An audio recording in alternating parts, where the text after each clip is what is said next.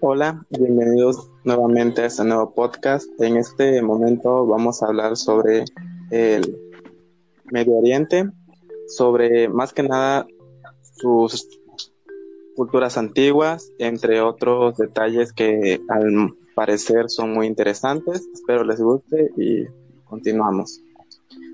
El Medio Oriente también se conoce como Medio Oriente Próximo, que comprende entre la península arábiga, Mesopotamia y Palestina. Dichos territorios son ocupados hoy en día por los estados Arabia Saudita, Jordania, Líbano, Siria, Irak y por el territorio de Israel.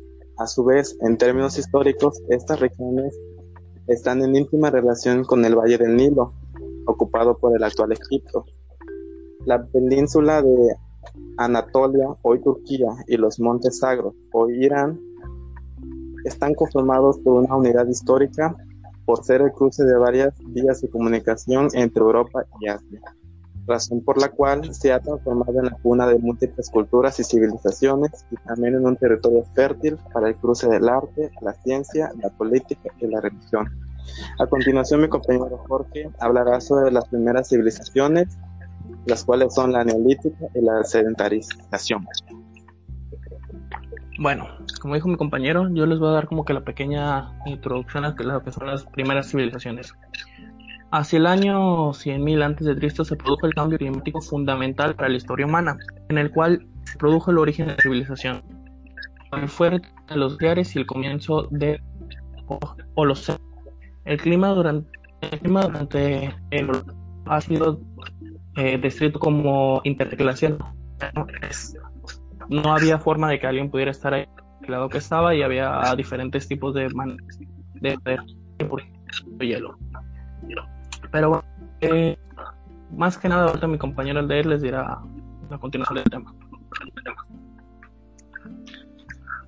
Bueno, eh, yo les hablaré sobre la invasión de Alejandro Magno y los reinos helenísticos. Antes que nada, vamos a hablar sobre Carlo Magno, en el cual fue un rey de los francos y fue la invasión, a, en este caso al Medio Oriente. Con la expansión persa contra Lidia, llevó al imperio persa a chocar con el mundo griego en una serie de confrontaciones llamadas las guerras médicas.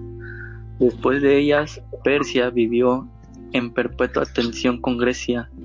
En el año 399 a.C., una expedición de mercenarios griegos que apoyaban al pretendiente Ciro el joven se abrió paso por el imperio persa, aunque estos griegos, capitaneados por Genofonte Franquesol, en su empeño enseñaron a los griegos que el aparecía todopoderoso imperio persa podía ser abatido por una expedición militar bien dirigida.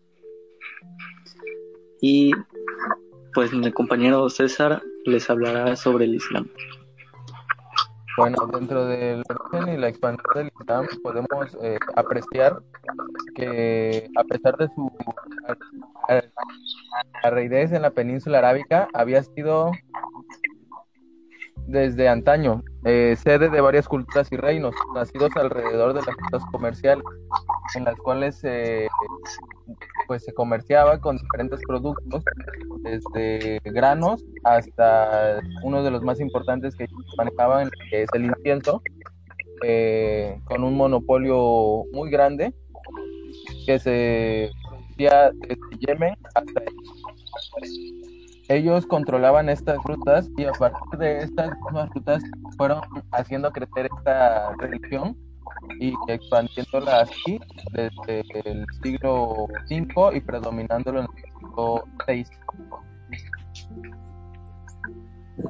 Bueno, como pueden ver, este, el Medio Oriente tuvo grandes civilizaciones, como cualquier otro continente, y lo más significativo fue que con, ello trajo diferentes tipos de religiones. Hubo ortodoxas, hubo católicas, eh, romanas apostólicas, el Islam, que es, que es el que hoy en día rige en, más que nada en ese, en ese país. Pero con el paso del tiempo, fue evolucionando de una manera muy significativa. Eh, como ejemplo podemos ver Israel, que convive más de seis religiones como tal, ya que según ahí es donde yacen los restos y donde yacen las cosas más sagradas en su tiempo, cuando se dijo que Jesús vivía, eh, están. Un ejemplo muy como dato curioso, por decirlo así, es que existe una escalera en Israel, en un, en un santuario, que es el más grande de ahí, que no se puede mover, ya que tienes que pedir permiso a las seis religiones que existen para poder mover esa escalera.